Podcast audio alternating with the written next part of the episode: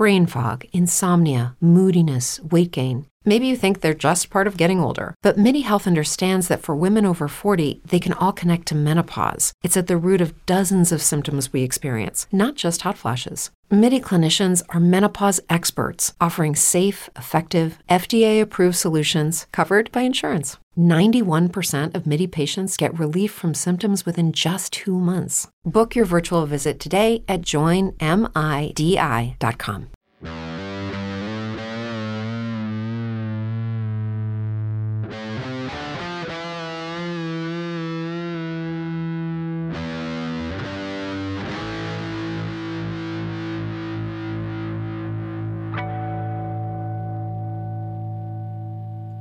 Allô, bienvenue à Crime de Bin, votre podcast de true crime québécois et canadien. Préféré. Oups, t'étais un peu loin du micro. Vraiment loin du micro. Elle était genre reculée, les bras ouverts, en regardant vers le ciel. C'est ça qui arrive quand je- on enregistre deux épisodes de suite. Ouais. Le deuxième, on, Brûlé ouais, on est brûlé. Sorry. Not sorry. En plus, euh, j'avoue que je suis un peu plus fatiguée que d'habitude parce que j'ai recommencé ma, Ouais. ma vie de personne qui travaille. Tant, tant, Fini le congé de maternité. Oh. Oh. J'ai perdu ma, ma, ma Ouais. compagne de mardi matin ou de Ouais. d'activité de semaine. Il me reste les vendredis. Wouh! Non, c'est déjà ça. Oui, on est Ouais, vendredi aujourd'hui, c'est vrai. Vive le 4 jours semaine. Ouais. Moi, je travaille à temps partiel, fait que de la maison. Pour ma soeur. Fait que je fais un peu n'importe quoi, n'importe quand. Pour les gens qui se disent, Colin, t'es en congé maternité, ça fait deux ans, la fille? Mais non, t'es plus. Mais non. tu reçois plus d'argent de congé de maternité. Non! Non! OK, bref. Cesse de plaisanterie. Cesse. Moi, puis les expressions. Trêve de plaisanterie. Trêve, oui, c'est bon ça. Hmm. J'ai un shout-out à faire. OK. Andréane Étoile, elle nous a écrit Andréane Étoile. son nom Instagram. Euh, elle nous écrit Allô les filles, j'écoute plusieurs podcasts québécois de True Crime et je dois dire que vous apportez votre touche bien à vous qui vous rend unique. Oh. Oh. J'ai vraiment l'impression que mes deux amis me racontent des histoires pendant que je fais mon ménage. Oh. Il y a beaucoup de gens qui nous disent ça, puis ça me fait vraiment un petit chaud au cœur. Oui, ça me fait À un plaisir. tel point que j'ai rendu ma sœur accro à votre podcast. Yeah! Elle écoutait seulement des podcasts en anglais. J'ai réussi à la convertir avec vous. Wouhou! Donc, euh, petit shout-out à Isabelle, la sœur d'Andréane, qui a eu 30 ans le 12 février. Ah, bonne, fête. fête. en retard. Ma fête, c'est le 10. Oui. On est pareil. Mais Plus t'as- 3 ans. Ouais, c'est ça. T'as pas 30 ans. Elle dit Continuez de nous divertir, ça rend mon ménage tellement moins plate avec vos rires contagieux. Bonne soirée. Non. Oh, merci Andréane. Oui. Et merci Isabelle. Très contente de t'avoir converti au podcast euh, québécois. Ouais. Je dois dire que moi non plus, j'écoutais aucun québécois. Aucun. Ça sera pas facile. J'écoutais aucun podcast en français avant d'en Mm. avoir un. J'écoutais juste des trucs en anglais. J'avoue que j'en écoutais pas beaucoup en français. Mais, ah, mais il y en avait pas beaucoup de Québécois, mais ils ont comme sont tous euh, apparus euh, la même année que nous, quasiment, là. Ouais. Ou l'année d'après. J'ai tous rencontrés ils sont vraiment fucking nice. Ouais, ouais. Écoutez, les autres toutes. podcasts euh, True Crime québécois sont toutes vraiment bonnes. Puis, Ouais, Captive, Distorsion, Les Petites Frousses, 911 Behind the Scenes. Ouais. Et j'en passe. Sont vraiment, on les a tous rencontrés, ils sont vraiment, vraiment nice. Fait que, où est-ce qu'on s'en va avec ça? Euh, J'avais des Des crimes de crimes. potin. T'en as deux? ouais. Go. OK. Premièrement, il y a des nouvelles de Saint-Jérôme. Ça faisait longtemps. Ça en prend de temps en temps.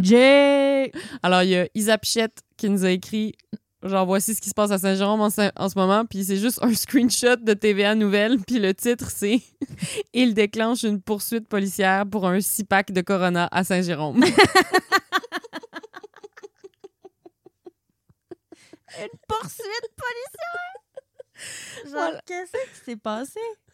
Je sais pas, j'ai genre j'ai pas On cherché pas plus, cherché. je, je trouve ça juste vraiment Juste drôle. le titre ça, ça a fait ma journée. fait que merci Isa pour nous avoir euh, updaté sur la Hey, situation de poursuite Saint-Jérôme. policière, c'est beaucoup, là.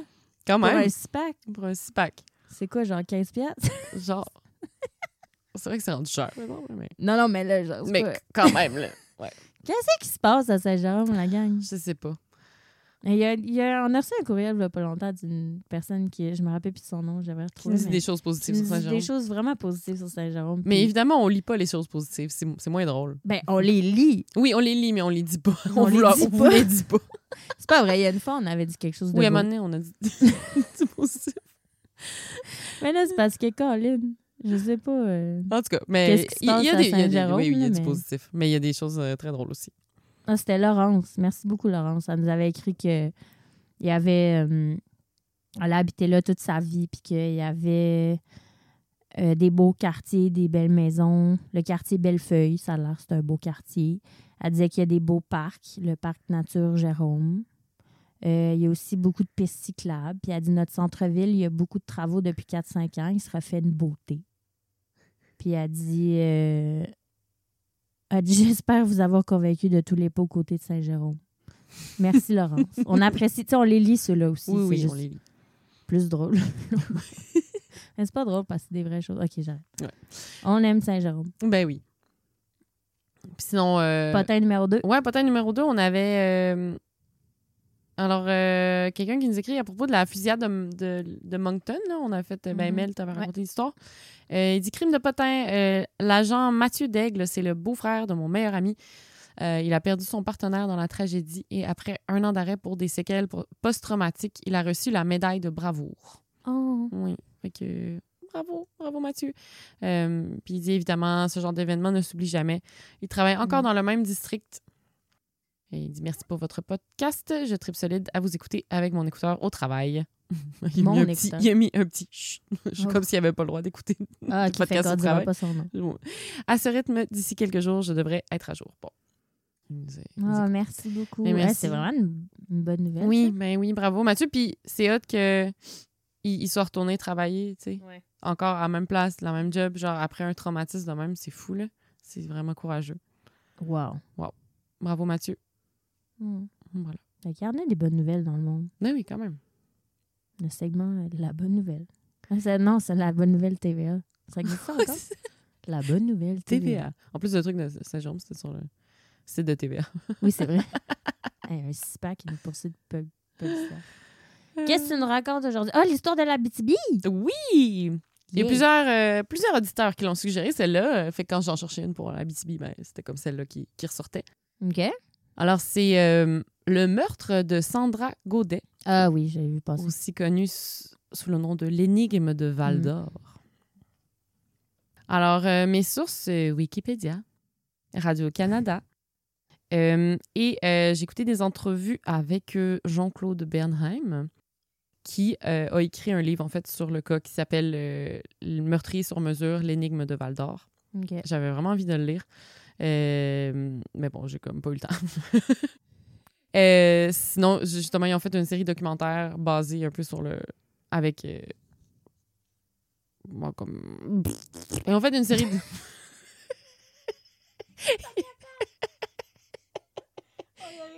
Eh boy. OK. Ils ont fait une série documentaire qui s'appelle Meurtrier sur mesure, qui est basée sur le livre, puis en, en coopération, en collaboration avec Jean-Claude Bernheim. Et euh, c'est. J'ai réussi à écouter le premier épisode sur Cube. Cube.ca. Qui- Q-U-B.ca. Ah, OK, c'est ça qui t'a bugué, il n'y a pas de... Ça, ça s'appelle Cube. Je sais- comme Keb, Cube, en tout cas. Cube? Cube. Ouais, je, Cube. mais je trouve ça bizarre comme nom. Mais euh, euh, il y avait juste le premier épisode, puis toutes les autres, je pense, sont sur euh, une affaire de, de câble, là, que, genre hélico. Là. Fait que ça, ça- une, affaire, une affaire que j'étais là, fait- vous faites chier, je vais, je veux, vous faites chier, je vais écouter le reste, puis je peux pas. Une Voilà. affaire de câble. Ouais, genre. La télé? Ouais. mais tu sais, le hors club illico, là. Une affaire que mes parents ont, mais pas moi. là. Une affaire, ça. D'accord. Je vais pleurer.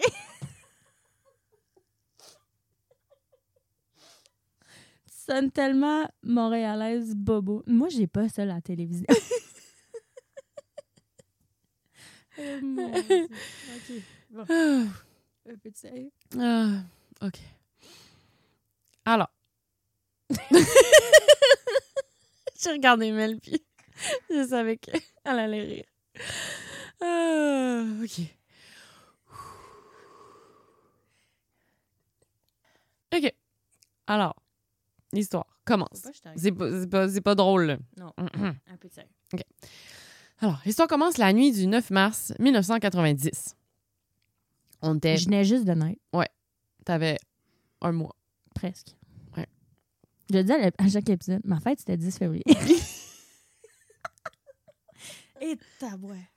OK, désolé. Alors, oui, le 9 mars 1990 à Val d'Or, en Abitibi, Témiscamingue. Alors, euh, environ à 500 km au nord de Montréal, pour ceux qui ne connaissent pas. Sandra, 14 ans. Euh, c'est une bonne petite fille, euh, elle est bonne à l'école, elle est à son affaire, participe à beaucoup d'activités. Pourquoi tu prends toujours des histoires avec des jeunes? Je sais, c'est tout le temps Donne-nous un ça. break. Donne-nous un break. Mais chaque fois que je check une histoire, je suis comme Ah, ben, c'est c'est tout le temps ça. Je... Donne-nous un break. Prochaine fois, Prochaine promis. fois, pro- si- promis. Si, tu nommes un, un enfant, j'arrête le podcast. OK. Il n'y aura pas d'épisode dans deux semaines, la gang. si elle a fait un autre épisode sur un enfant. OK, OK. Non, sérieux, c'est des histoires vraiment tragiques, ça. Ouais, vraiment. sens. OK, 14 ans. Continue. Ouais. Sa maman a dit en entrevue elle ne courait pas, elle gambadait. Oh. Tellement cute. Alors, Sandra elle passe la soirée avec euh, son copain de l'époque, euh, Steve, Steve Forti. Puis lui, euh, il gardait, dans le fond, fait que- comme aller leur rejoindre là où il gardait. Puis après ça, sont allés, euh, sont allés chez lui. Euh, mais là, bon, elle a juste 14 ans, fait qu'il fallait qu'elle rentre coucher à la maison. Euh, fait que euh, vers euh, minuit, elle quitte le domicile de Steve pour se rendre chez elle à pied. Fait que la distance, c'était 1,7 km. Fait qu'à peu près 20 minutes. là. C'est pas, euh, Pas très loin. pas une grosse marche. Mais tu t'en doutes, elle s'est jamais rendue Elle chez elle. pas. Alors, le matin du 10 mars, après une nuit d'angoisse, euh, Denise Gaudette, à la, la mère de Sandra, elle appelle la police pour déclarer la disparition de sa fille. Le... Alors, euh, le même... ah, dans la même matinée, dans le fond, le 10 mars encore, il y a un camionneur, euh, Martin Dufour, euh, et sa femme, Judith Laurando, qui remarque qu'il y a des vêtements en- sur le bord du chemin de la baie Carrière. Oh. Euh, les vêtements sont comme juste vraiment genre garochés là, tu sais, sur le bord de la route. Sur le coup, ils s'arrêtent pas. que, mm, Mm. des trucs sur le bord de la route, là, tu t'arrêtes pas à tout. Mais plus tard dans la journée, euh, ils prennent le temps de s'arrêter puis juste examiner un peu les vêtements. Euh, ils n'ont pas trouvé de pièce d'identité. Fait que, bon, sur le coup, ils font rien. Mais là, le lendemain, le 11 mars, euh, là, ils repassent vers midi, puis les vêtements sont encore là. Et en après-midi, ils entendent à la radio, à la radio qu'on recherche Sandra Gaudette. Puis c'est là qu'ils font comme « Oh shit », puis Oh ils ont God. contacté les policiers. Alors, la police euh, euh, se rend sur place, examine les vêtements euh, qui correspondent à- aux vêtements que Sandra portait au moment de sa disparition. Euh, ils remarquent qu'il manque une petite culotte et ses bottillons Ah qui- qu'ils ne retrouveront jamais. Hein? Ouais. OK. Le 12 mars au matin, le sergent Gilles Gagné quitte le poste de police vers 8h25 pour aller ratisser le périmètre autour de l'endroit où les vêtements ont été retrouvés. Alors là, au début, sur le bord de la route, il check. Il finit par apercevoir euh, du brin de scie, un paquet de cigarettes et un bout de papier. Ensuite, il voit un pied qui sort de la neige avec une petite chaussette noire. Et là, il s'avance un peu, puis là, il remarque que c'est comme un peu plus loin du chemin. Là, fait que là, il s'avance un peu, puis il, voit qu'il y a des traces dans la neige. Euh, puis lui, il avance, puis à un moment donné, il cale jusqu'au genou. C'était quand même creux. Puis là, quand il s'avance, ben là, il voit comme un autre pied, puis là, bon, il se doute que c'est le corps de, de Sandra qui se retrouve à 8 ou 9 mètres de la route environ. Fait que c'est à, à 9 heures qu'il signale avoir retrouvé le corps, de sa- le corps nu de Sandra et euh, sur le chemin de la baie Carrière à Val d'Or. Fait que c'est ouais, environ à 2 km de chez elle. Et euh, son corps était comme à moitié sous la neige et l'autopsie va révéler qu'elle a été tr- étranglée et agressée sexuellement. Fait que là, évidemment, pauvres parents et euh, toute la communauté est sous le choc. Là, c'est pas, euh, c'est pas une grosse ville, Val d'Or. là, Mhm. Beaucoup de monde qui, qui se connaissent. là, C'est environ 30 000 personnes. là. OK. Euh, puis là, ah ouais, dans le documentaire, le premier épisode que j'ai réussi à écouter, là, le professeur euh, de Sandra à l'époque, là, il témoigne, puis il dit... il était à la, c'était à la- elle était à la polyvalente du Carrefour, pour ceux qui habitent la BTB et qui connaissent. Euh, puis il dit que la place de Sandra est restée libre jusqu'à la fin de l'année scolaire. Tellement triste. Oh, mon. Alors là, l'enquête. Là, évidemment, il y a beaucoup de pression sur la police. C'est un, un crime vraiment horrible d'une jeune fille, c'est une petite communauté, c'est vraiment, tout le monde est vraiment touché, puis on veut vite trouver un responsable. Alors, euh, la police commence par analyser euh, la- les relevés de pesée de camions qui sont passés par là dans la nuit du 9 au 10 mars. Ben, parce que, bon, ceux qui connaissent pas, ceux qui, sont, euh, qui viennent de, de l'extérieur du Québec, euh, vous savez peut-être pas, mais la BTB, dans le fond, c'est une, une région où il y a beaucoup de, de, de camions, il y a beaucoup de coupes forestières, euh, donc c'est ça, il y a beaucoup de, De transport. de transport de camions qui se fait dans ce coin-là. Euh, fait que là, ils veulent savoir c'est qui les camions, peut-être que les gens ont vu, pour rechercher des témoignages, dans le fond, pour savoir c'est qui qui est passé par là.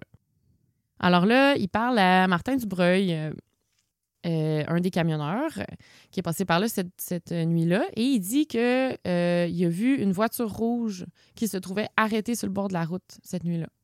Puis il y a plusieurs camionneurs qui, ont, qui disent avoir vu la même chose, une voiture rouge. Puis c'était son collègue Donald Saint-Pierre, un autre camionneur, qui avait fait remarquer, tu sais, c'était comme parler sur la radio, je sais Ouais. pas trop. Ah, tu vu, il y a un, il char. là. Euh, euh, Saint- Monsieur Saint-Pierre, euh, était accompagné de son fils de 14 ans, Carl, cette soirée-là. Alors, euh, les policiers vont parler au Saint-Pierre, qui se rappelle les deux d'avoir vu un véhicule rouge. Le 13 mars, ça c'est le, le 12 mars. Le 13 mars, le Donald Saint-Pierre, le camionneur, il rappelle les policiers puis dit Ah, je me souviens mieux du véhicule maintenant. Parce que mon fils, il m'en a pointé un aujourd'hui qui ressemble à ce qu'on a vu. Puis c'est un tracker rouge avec le toit blanc. Tracker, c'est moi qui connais zéro rien en char. là. J'ai aucune idée c'est quoi. C'est un, ça ressemble à un genre de petit Jeep. là. OK. Euh, puis, euh, il en dit aussi au- à- plus aux policiers. Il dit Ah, mais je connais quelqu'un qui a une voiture de même, c'est Laurent Taillefer. Puis, en plus, euh, il est un peu bizarre. euh, J'ai déjà entendu parler contre la, la société puis le gouvernement. Bon.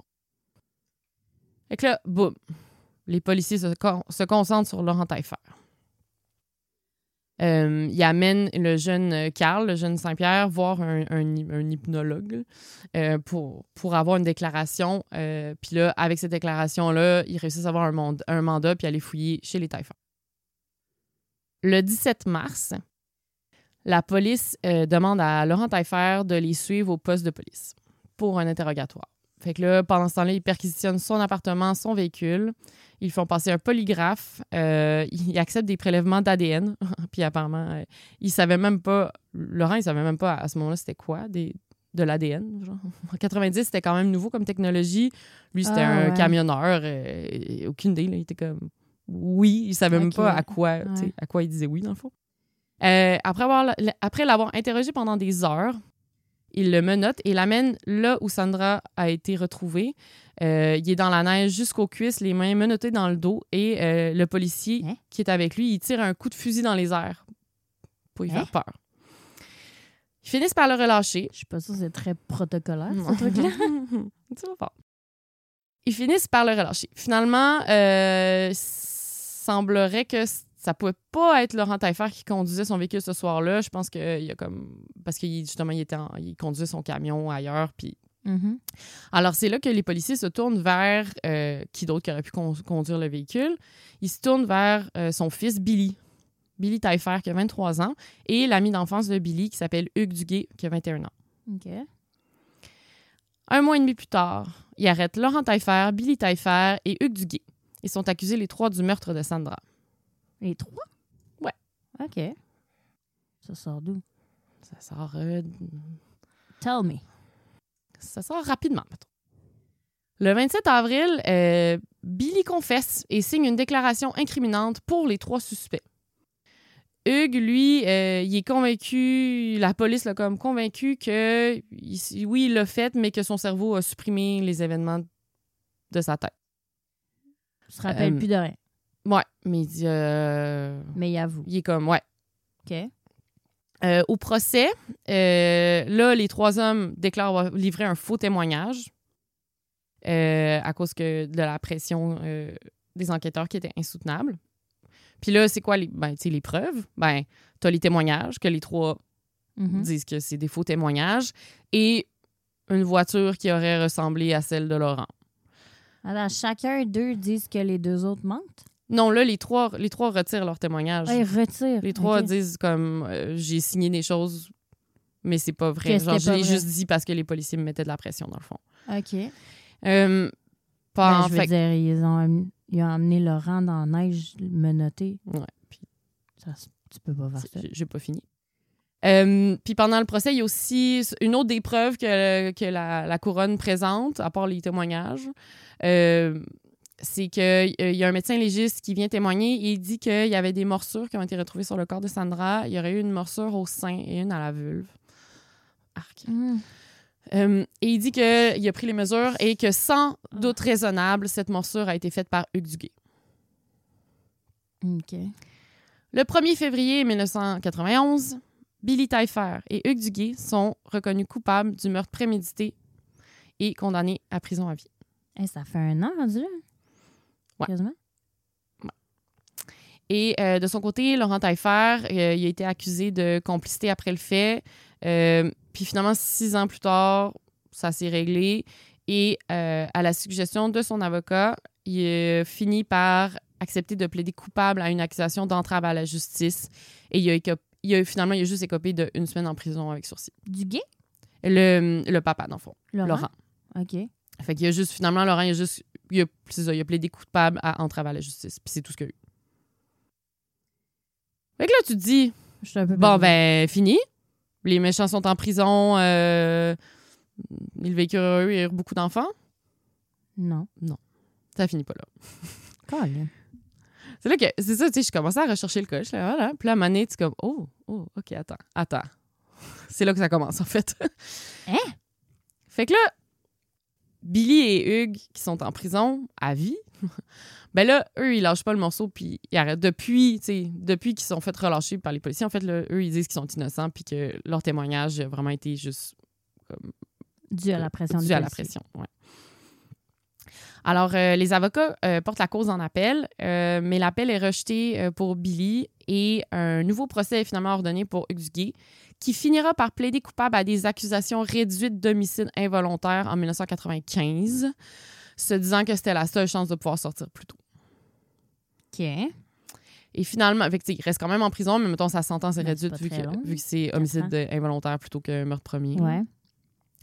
Alors là, en 98, donc ça fait sept ans qu'ils sont en prison, euh, la commission Poitras, euh, qui était une commission qui enquêtait sur la sûreté du Québec pour voir euh, les Mhm. choses pas Ah, correctes te vois euh, qui se font dans la police.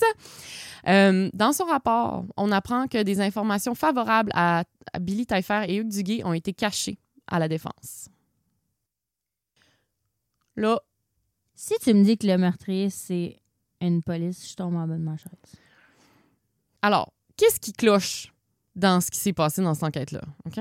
Là, euh, c'est Jean-Claude Bernheim là, que je t'ai dit qui a écrit un livre Oui. là-dessus. Là. C'est comme. J'ai pas lu le livre, fait que j'ai pas tous les détails, mais mettons, j'en ai quelques-uns importants.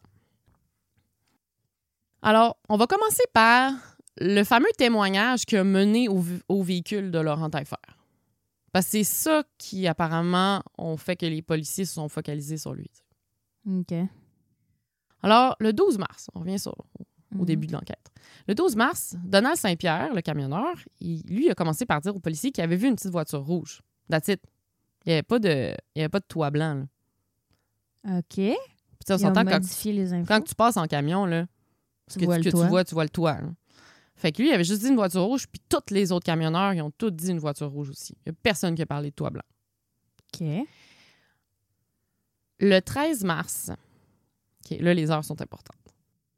À 7h10, les policiers sont en train de prendre des photos du tracker rouge et blanc de Laurent Taillefer, de la plaque d'immatriculation et de la plaque décorative avec un fond rouge. À 7h20, ils vont ramasser Carl Saint-Pierre, le petit de 14 ans qui était dans le camion avec son père cette nuit-là, Ouais. puis ils l'amènent d'abord sur les lieux euh, où ils ont retrouvé le corps de Sandra. Ensuite, chez un concessionnaire automobile pour lui présenter des sidekicks, là, qui est comme un autre genre de, de voiture.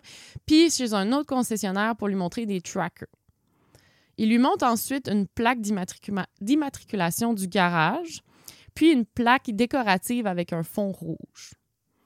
Ensuite, ils prennent sa déclaration. Et c'est là que Carl a Hmm, mentionné le tracker avec le toit blanc et la plaque décorative avec un fond rouge. Ben voyons donc. Ah! À 9h15, Donald rappelle les policiers pour leur dire Je me souviens mieux du véhicule parce que mon fils m'en a pointé un aujourd'hui. C'est genre que- subliminal dans leur sang. Ouais. Ah, Parce que là, tu sais, selon l'enquête, ils se sont penchés sur leur entaille-fer parce que Donald les avait appelés Ben pour oui. dire Ah, mon fils m'a dit ça. tout mais est non, basé là-dessus. mais non, dans le fond, c'est eux qui ont parti ça en mettant ça Mais- dans la, fa- dans la tête de Carl. Et. euh, Puis le petit pet, il y a 14 ans, c'est ça qui est facilement influençable. Ben oui. Puis c'est deux jours plus tard que Carl y est amené chez un hypnologue.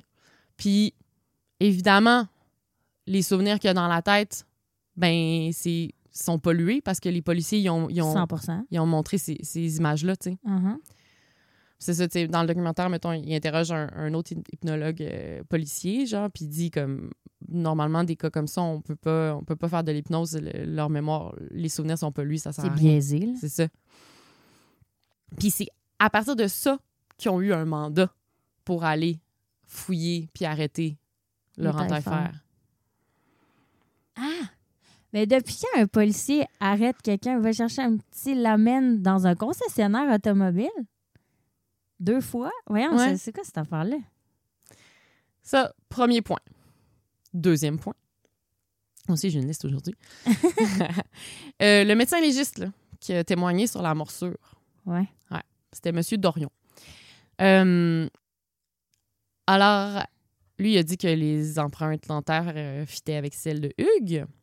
Mais quand il est confronté, plusieurs euh, années plus tard, ben, on se rend compte qu'il n'avait pas pris des mesures, des morsures sur le corps. Puis, on se rend compte aussi qu'il avait gardé, il avait gardé certaines notes chez lui plutôt qu'au bureau, déjà bizarre. Et dans les notes qu'il y avait chez lui, ça dit que les empreintes dentaires pourraient appartenir à n'importe qui. Impossible de déterminer qui. Ah! Et dans le procès, il a dit, et je cite, sans doute raisonnable, cette morsure a été faite par Hugues Duguay. Fait qu'il a menti en cours. Mais payé par qui? Je veux savoir. La couronne, tu sais. Mais- Puis, tu sais, lui, il est encore considéré comme un expert aujourd'hui. là. Il a témoigné dans d'autres procès. Là. Il n'a pas perdu sa job. Non. Ben voyons. Jusqu'à date, semble sa crédibilité euh, nulle. Là, une autre des preuves qu'il y avait dans le procès, euh, c'est un spécialiste qui aurait dit que Sandra avait mangé des bonbons avant sa mort parce qu'elle en avait retrouvé dans son estomac. Euh, Puis qu'on a trouvé des bonbons chez les tailleferres. Mais ce qu'il a dit pendant le procès, ce qu'il a pas dit pendant le procès, en fait, que c'était pas les mêmes C'est pas les bonbons. mêmes. Ouais. Ah, ça. Fait qu'en fait, il a, il a pas, a- en fait, il a pas, informations. il a pas écrit de rapport là-dessus parce que sinon la défense aurait pu avoir ce rapport-là qui, qui justement contredisait Uh-huh. la preuve. Quatrième point. Ah, c'est cave de même. Ah, c'est Elle a mangé du spaghetti. Ils ont des spaghettis chez eux. Ouais, c'est- Voyons. c'est- Ils ont des Elle a mangé des spaghettis, mais eux, ils ont des penne chez eux. C'est eux. C'est ça, c'est eux. Voyons. La confession de Billy. Fait que là, euh, tu sais comment ils ont traité Laurent, de l'amener dans Mhm. lui faire peur euh, dans la neige puis tout. Ben, euh, Billy, il y a une équipe spéciale venue de Montréal qui est venue pour l'arrestation. La police a emmené Billy dans un pit de sable pour le violenter et l'intimider avant de l'amener au poste pour qu'il fasse sa déclaration. Il y a un témoin indépendant qui travaillait dans le secteur euh, puis qui a vu une voiture de la, de la SQ inspecter le pit de sable avant d'amener Billy, genre. Tu sais, il avait comme préparé leur coup de l'amener là. Euh, puis la police, en fond, elle a rédigé la déclaration, puis ensuite, elle a forcé Billy à, la signer. C'est même pas lui qui l'a écrite. Oh my God. 5. Le matin... Pas fini? Non. le matin de la découverte du corps, euh, qui aurait eu lieu autour de 9 heures, selon les rapports, mais à 9 heures, il y avait déjà des policiers qui faisaient la, qui, qui faisaient la circulation, puis un camion de pompiers avec une échelle pour prendre des photos. Fait qu'il y a comme de quoi qui marche pas dans le timeline de la, déclara- de la déclaration des policiers, tu sais. Comme s'il l'avait trouvé plus tôt, au, au final. Euh, je... je suis sans mots. le trajet de Sandra que le- la couronne a présenté pendant le procès, genre, il disait que euh, en quittant chez, son, chez Steve, elle serait, serait dirigée par un chemin qui la faisait passer devant chez les Taillefer. Mais ce chemin-là a comme aucun sens. C'est sûr qu'elle a pas fait ça. Puis, neuf a, a fait celle-là. Hugues et Billy n'étaient même pas à Val d'Or le soir du meurtre. Ben voyons donc. Ils étaient à Sainte-Terre, qui est une, une ville euh, un peu plus loin, et il y avait un Hmm. bon alibi. C'était quoi? Ben, je, je pas? sais pas exactement, mais il y avait un bon alibi, des gens qui pouvaient corroborer. Puis pendant le Il était même il pas là. était même pas dans la même ville. Puis le gars, il est condamné prison à vie. Puis pendant le procès, apparemment que le juge a tout fait pour empêcher que la défense euh, présente correctement cet alibi-là. What? Il était même pas là. Je capote. OK, 10. C'est pas fini? C'est pas fini. J'arrive quand même au bout, là. Mais à un moment donné, euh, quand, dans, dans les témoins euh, qui ont interrogé, il avait fait un line-up avec deux photos. Tu sais, mettons, de Billy puis genre un autre. Sais, au lieu de faire un, un- un line-up de genre 10 photos, là, tu sais, comme tu fais Ah, d'habitude, ok, tu... pre- Ouais. la police a présenté un line-up avec deux choix. C'est vraiment pourri. là. Ben voyons donc. Ça a pas de bon sens. Et 11, la police a... ca-. La police a caché les témoignages qui contredisaient leur théorie. Quand l'avocat de la défense a demandé la liste des témoins rencontrés, on ne voulait pas leur donner. Puis la réponse finale de l'avocat de la couronne a été si vous voulez connaître le, ces noms, ben passez une annonce à la radio. C'est quoi le rapport? Ben genre tu sais pour euh, mettons appel à témoins, genre ceux qui ont témoigné, Ah! genre la, la couronne voulait pas donner la liste des témoins rencontrés à la défense. Ben voyons. C'est Ça a capoté. Pas de sens. Ah, c'est quoi ce code marde-là? tu sais, 12. la police a caché tout ce qui contredisait leur théorie à la défense et aux témoins. Fait que, dans le fond, les expertises scientifiques, là, les Ils cheveux, ADN, empreintes, poils, sang, tout négatif. Il y a pas, tu sais, ils ont jamais pu prouver que Sandra, elle a été chez les Taillefer ni dans la voiture. Ils ont rien, il y a rien de physique Mais qui comment ça pouvait pointer fait? vers ça. Comment ça se fait que le gars il a eu prison à vie? Je sais pas. Le juge il était in on it aussi? Peut-être. Parce que. Mais en même temps, c'était devant le jury. Fait qu'ils ont comme réussi Ah. à convaincre le jury. Mais tu sais, en disant, mettons, en, en amenant des faux... es- Ben, pas, non, des vrais experts, mais qui font des faux témoignages. Tu sais, un, un- un médecin euh, super spécialisé qui dit, Ouais. hors de tout doute raisonnable, ça, c'est ses dents sur, sur le corps de Sandra. Ouais, j'avoue, c'est Ou quand genre, même hors de tout doute raisonnable, elle avait mangé les mêmes bonbons qui se trouvaient chez les Taillefer, tu sais. Fait que l'information que le jury a obtenue, c'était pas... C'est des spécialistes. C'est des mensonges. Ouais.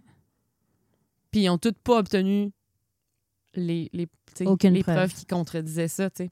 Mais ouais, que le juge il a pas fait. euh, Ah, sac. Puis, ben, tu sais, ça, c'est- c'est pas si surprenant quand on pense que la police de Val d'Or, dans les années 90, avait particulièrement beaucoup de problèmes de corruption et d'abus de pouvoir. Genre, c'était reconnu. En 2002, euh, la police euh, municipale a été remplacée par la SQ de Val d'Or, qui était pas vraiment mieux. On se rappelle en 2015, je sais pas si tu avais écouté l'émission d'enquête qui révèle euh, des abus de pouvoir, des sévices sexuels et intimidations sur des femmes autochtones à Val d'Or.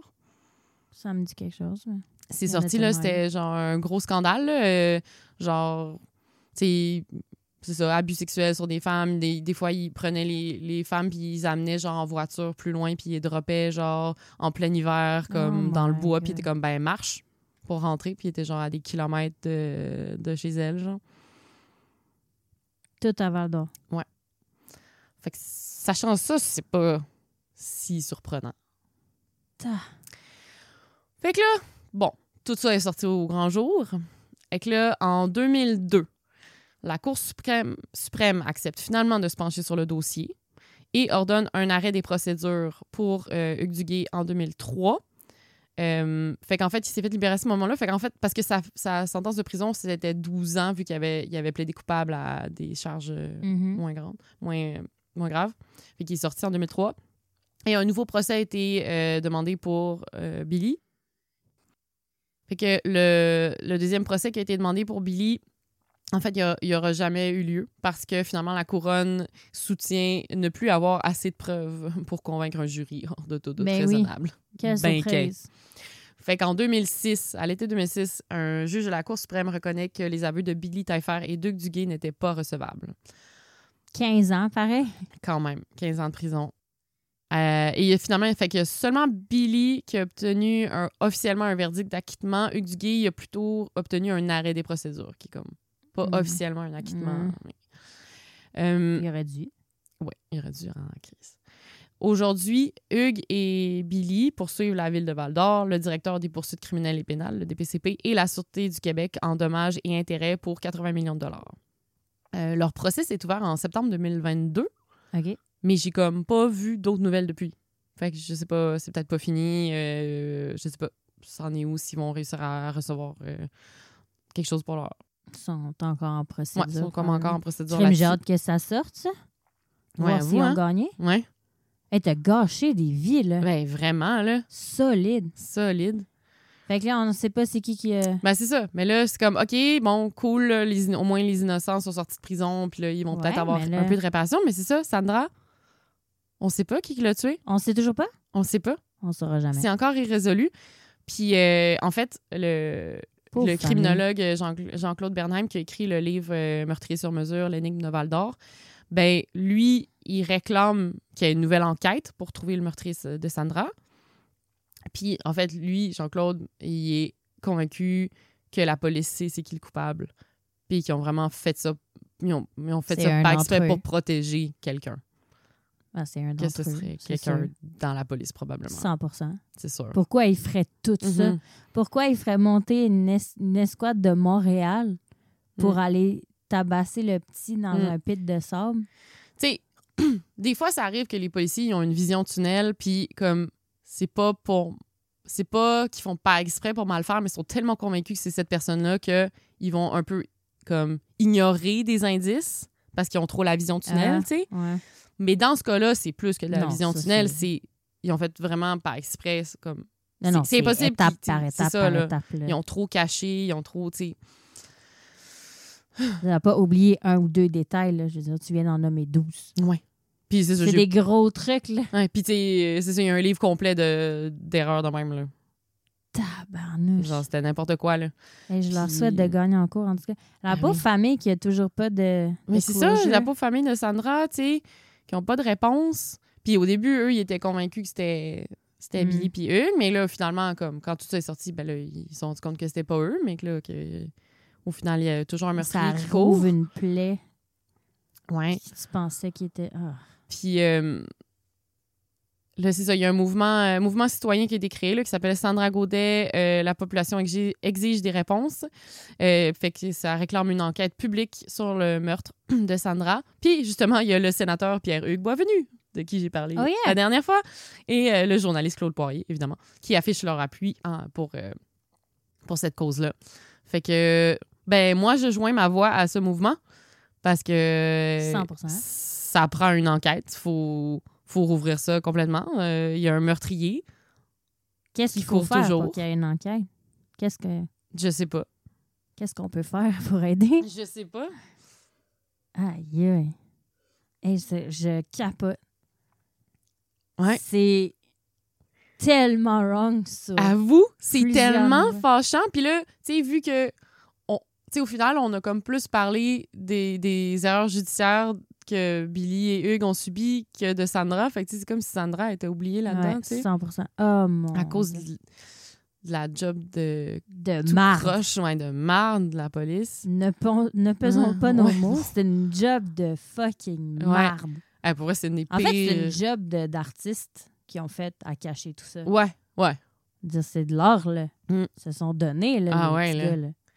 Mais c'est fou. Enfin, c'est ça, hey, je, je commence, ça, je commençais à, à rechercher l'histoire. Plus, je- tu sais, je pensais pas que ça allait être une histoire aussi comme intéressante et, euh, Wow. et pleine de rebondissements. Là, j'étais comme, hein, ça donne ben pas de bon sens. On essaie de trouver qu'est-ce qu'on peut faire. Ouais, mais c'est ça. J'essayais de voir qu'est-ce que s'il y avait une pétition, mais non, j'ai rien vu de, de spécial. Mais en tout cas, juste en parler puis dire Ouais. que ça n'a pas de bon sens puis qu'on se rappelle de cette histoire-là puis qu'on l'oublie pas. Faisons entendre l'histoire. Ouais, Partagez le podcast. S'il y en a Ouais. d'autres aussi qui ont fait des épisodes de podcast là-dessus, on va les partager, c'est Ouais. sûr. ouais, ça n'a pas de bon sens. Il faut, faut qu'ils rouvrent l'enquête. C'est ridicule. Ouais. J'ai hâte de voir le, Ouais, le procès. le procès, Ouais. comment ça va se terminer. Moi aussi. Tableau. OK. Ouais.